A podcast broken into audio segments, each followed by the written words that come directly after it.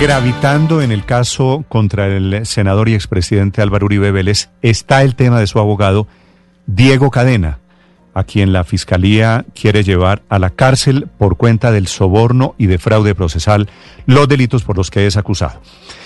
El defensor del el abogado Diego Cadena es el penalista Iván Cancino. Doctor Cancino, buenos días. Eh, buenos días, Néstor. Un cordial saludo a usted y a toda la mesa de trabajo que lo acompaña y a la audiencia. Doctor Cancino, ¿por qué dijo usted en la audiencia que no existió soborno? Eh, no, porque es absolutamente claro eh, que no. Es más, estaba escuchando los argumentos de la mesa y es, es precisamente las 16 mil horas de grabación lo que permite inferir que desde ningún punto de vista hubo eh, un pago a ningún testigo a cambio de callar la verdad, modificarla o no decirla.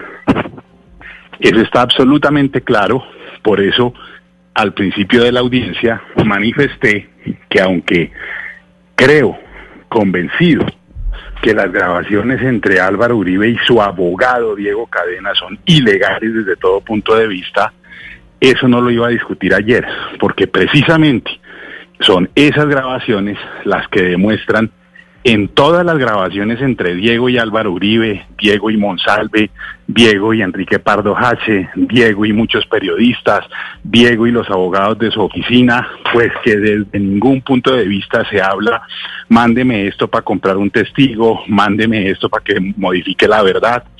Y si vamos de arriba para abajo, las cinco o seis interceptaciones que hay de Álvaro Uribe, lo que le dicen a Diego cuando Diego le cuenta, mire, apareció esto, buscamos esto, lo que le dice es, mire, que quede claro que es voluntario, sin presiones, no nos vayamos a poner a hacer cosas que no son, se lo dije absolutamente claro, eh, de tal suerte que cualquier persona, incluso que no sea abogado, que se escuche todas las interceptaciones, no, no entendería no mm. entendería ni siquiera por qué se le imputaron cargos a Diego Cadena y mucho menos, perdón Néstor, y mucho menos que se esté pensando siquiera en una en una medida de aseguramiento en contra de Álvaro Uribe. Eso no tendría ningún sustento jurídico. Y los 7 millones de pesos que después fueron 48 ah, y después una promesa de 200 millones. Eso es muy fácil. Le pido es que me dé cuatro minuticos porque eso sí que es muy fácil. Eh, la fiscalía. ¿Cuatro minuticos dura la respuesta? Eh, yo creo que sí, porque si no, ¿cómo hago el contexto? Si, si, si, si usted me quiere contrapreguntar con mucho gusto, pero es que es importante porque el país sí le ha dedicado más de cuatro minuticos a mentir sobre ese aspecto, no, no la prensa, sino muchos sectores han recogido lo que otros dicen que no es cierto. Entonces yo empiezo rápidamente. Primero, no, no está absolutamente desvirtuado que fuera un ofrecimiento de 200 millones. Vuelvo y le repito, le pongo muchos ejemplos. Grabaciones de Carlos Vélez eh, con, con alias Diana, en donde le dice mucho tiempo después, toca sacarle algo a estas personas, pidamos entre 100 o 200. Eh, eso es una, un indicio claro que no le dice cobremos lo que nos deben, sino pidamos, ya cuando se empieza a dar cuenta que la cosa se le está saliendo de las manos. Segundo, la declaración de Diana y además una interceptación de Diana, donde no sabía que estaba siendo grabada, en donde manifiesta que es Carlos Vélez el que está buscando cómo recuperar o cómo pedir dineros. Tercero, Carlos Vélez le anexa a la Corte Suprema una agenda en la que tiene anotado absolutamente todo. Y dentro de esas anotaciones se le olvida poner que le están debiendo un soborno. Pero lo que sí pone para mentir más adelante, y eso cae en otra contradicción, es que le pregunta a la magistrada bueno, y esa platica que le daban a usted, ¿en qué la usaba? Y él dice en varias cosas, cosas de aseo, etcétera, pero mucha era para amiguitas, para prepago. Una versión que jamás la fiscalía ha sacado, que no le dan a conocer a la opinión pública y que demuestra una contradicción no pequeña, sino sustancial. Pero vamos a explicar los 7 millones. Los 7 millones es un pago perfectamente válido que le puede hacer un abogado a un testigo y están en recibos un delito que se hace bajo la mesa, un delito que hace en secreto, no va a ser ninguna persona, por ingenua o descarada que sea, de dejar al mensajero o al chofer de la oficina con teléfono, cédula y huella de cada consignación que le dio. Y Diego Cadena y esta defensa sí le entregaron ayer el al, al, juez cada uno de esos recibos explicados y con su momento histórico. Doctor Cancino. Esto fue, sí. Perdóneme, Sí. perdóneme, lo interrumpo. Y entonces, Sí. ¿a cambio de qué era esa, entre comillas, desinteresada ayuda humanitaria para no, no, el no, ex no, no, no, Carlos no, es que, Vélez? es que, es que Ricardo, ahí empieza otra mentira. Porque es que los 7 millones nadie ha dicho que sea pero ayuda es que- humanitaria. pero es que entonces, ¿a cuento- a de qué? Tranquilo, Si pero ¿a deja cuento de contestar- Sí, pero- No, no, no, yo estoy pero- tranquilo. pero déjeme alguna pregunta. Pero, estoy un No, pero- poquito cansado Sí. de que siempre que uno va a dar la explicación Cancino. lo interrumpan. No, si me deja es hablar que- con gusto, porque no, Claro, yo le voy sí, a contestar, pero si me deja hablar para que la gente Pero es que bien quiero contrapreguntarlo. ¿Podría? No, es que, es que yo no he hablado de ayuda humanitaria. Cuando lleguemos a ese evento, con mucho gusto. Estoy hablando de pagos para eh, viáticos, para desplazamientos de personas que suman 7 millones de pesos que son absolutamente legales. La Fiscalía lo hace todos los días con sus testigos. Es más, ayer la defensa entregó que a un testigo, para llevarlo de un sitio a otro, para que localice gente, le pagan de la plata de nosotros, con gastos reservados, eso sí, más de 2 millones de pesos mensuales, le pagan el apartamento y por cada positivo que entregue le dan 10 millones de pesos. Entonces la pregunta no es si la defensa puede hacer lo mismo que la fiscalía, porque por supuesto que lo puede hacer y más en este, en este sistema. Ahora usted me pregunta, ¿por qué 2 millon, dos millones de pesos que se le dan a estas personas? Primero Vélez dice y su mamá dicen que no es cierto porque él no tiene niños pequeños y que jamás se le dieron dos millones para un niño pequeño, que eso era soborno. Pero después, en las grabaciones y en las interceptaciones y en los chats que tiene la corte y que aporta la defensa, se ve claramente como tanto Vélez como la mamá llaman constantemente a Juan José Salazar y a Rodolfo el mensajero y conductor a decirle que no tiene nadie más que lo ayude, que el niño está con vómito y diarrea en la cárcel y que necesita un dinero. Entonces, Ahí está- ahí ese está la ayuda humanitaria. pagan, e- e- esa es la ayuda humanitaria, se dan dos millones y no es cierto, como dice la fiscalía, que entonces cuando uno da ayuda humanitaria eh, no se deja un recibo. Pues Diego Cadena y Juan José Salazar, sabiendo lo delicado de la situación, van a una notaría y ayer anexamos la carta con sello y fecha de la notaría que se puede averiguar, ir y mirar que se dio el mismo día que se entregó la suma de dinero, se deja la constancia.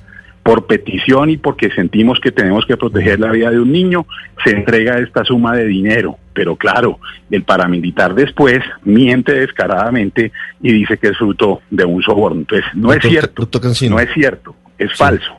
Sí. Sí, sí, sí, señor. Doctor Cancino, eh, el abogado Diego Cadena le consultó a Álvaro Uribe sobre estos pagos que usted justifica, pero que hoy la fiscalía tiene en la mira y tienen a punto de la cárcel a, a enviar a su cliente. No, yo no creo que mi cliente está a punto de ir a la cárcel. Si el juez escuchó ayer mis argumentos, yo creo que lo contrario, estamos a punto de cerrar el caso. Pero obviamente que como lo he explicado siempre, eh, la relación abogado-cliente no tiene que tener una subordinación ni que informar todo. Pero la queja de la fiscalía, que es la que a esta defensa le importa, es que ¿por qué no se dejó constancia del pago? Pues está la constancia del día del pago y la explicación completa. Pero déjeme terminar la idea porque todo el mundo da por sentado que las otras platas son ciertas. Ayer, con declaraciones nosotros sí, con corroboración nosotros sí, destrozamos la tesis de la Fiscalía del recibo de los otros dineros y demostramos que esa familia Vélez es una familia totalmente delincuencial. La mamá, el primo, el, todos los que declararon. Y le pongo el primer ejemplo, un señor de Girona, España, absolutamente cuadrado con su, con su pariente Vélez, cuando la pregunta le van diciendo, no, sí, yo sabía que eso le estaban pagando a Vélez, pero resulta que le preguntan el por qué y el señor dice, sí, por echarse la culpa de unos falsos positivos.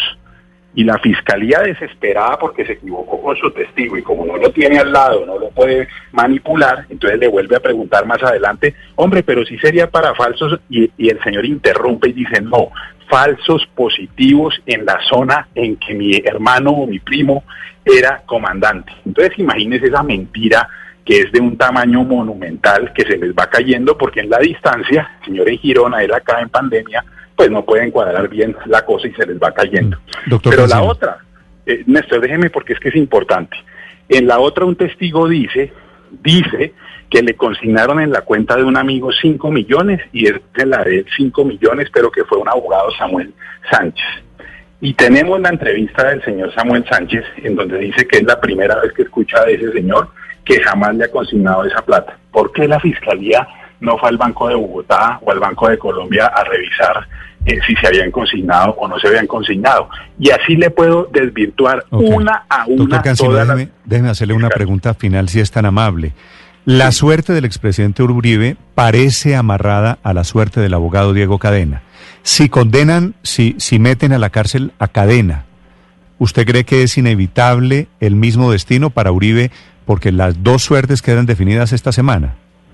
Eh, yo creo que no, yo creo que no, porque cada uno tiene su material probatorio eh, diferente. La, intervención de la fiscalía fue una, en esta sede procesal no vale el, análisis que haga la Corte, lo único que puede tener en cuenta el juez es lo que pasó en la audiencia. Y si lo tiene en cuenta únicamente lo jurídico, pues obviamente que lo único jurídico que puede tener en cuenta es dejarlo libre. Pero fíjese la gran diferencia entre este juez y la Corte. El juez ayer en la audiencia, cuando le hablan las partes de lo que ha salido en medios, él hace lo que debe hacer un juez cuando, cuando está conociendo un caso tan importante.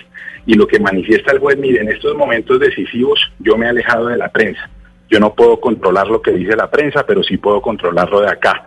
Me parece muy extraño que la, que la sala no opte por lo mismo, sino por decir que sí ha escuchado y ha leído a toda la prensa y que pide independencia. Y esa sala de instrucción debería estar alejada de toda presión, alejada y concentrada solamente en el expediente. Ahora, eso que usted dice, no, eso, no, corre la misma suerte. Doctor Cancino, eso que usted dice no lo dice la sala, lo dijeron las cortes en el comunicado de Claro, pues por eso no, no deberían tampoco, deberían era decir que ellos están ajenos a cualquier circunstancia, porque las Cortes también tienen que privilegiar el derecho de opinión y libertad de expresión de las partes. ¿Cómo se protegen? Pues aislándose de lo que dice la opinión, pero no diciendo que no se puede opinar en un sentido o en otro. Eso no, para mí no tiene eh, un sentido o una cabida. Las personas pueden opinar válidamente, en todo el mundo se hace, en otros países incluso hay programas de televisión dedicados a un juicio donde opinan una y otra parte y los jueces saben que tienen que estar alejados de de la opinión pública y no en, en unas fallos judiciales defender la libertad de expresión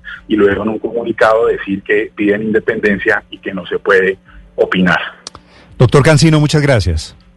Eh, perdón, Néstor, una cosa que, también es importante ya lo último, es que yo escuché a Héctor decir que la, que la decisión de situación jurídica puede no hacerse. No, es obligatorio por ley definir la situación jurídica. La Corte no puede pasar por alto ese, esa etapa procesal.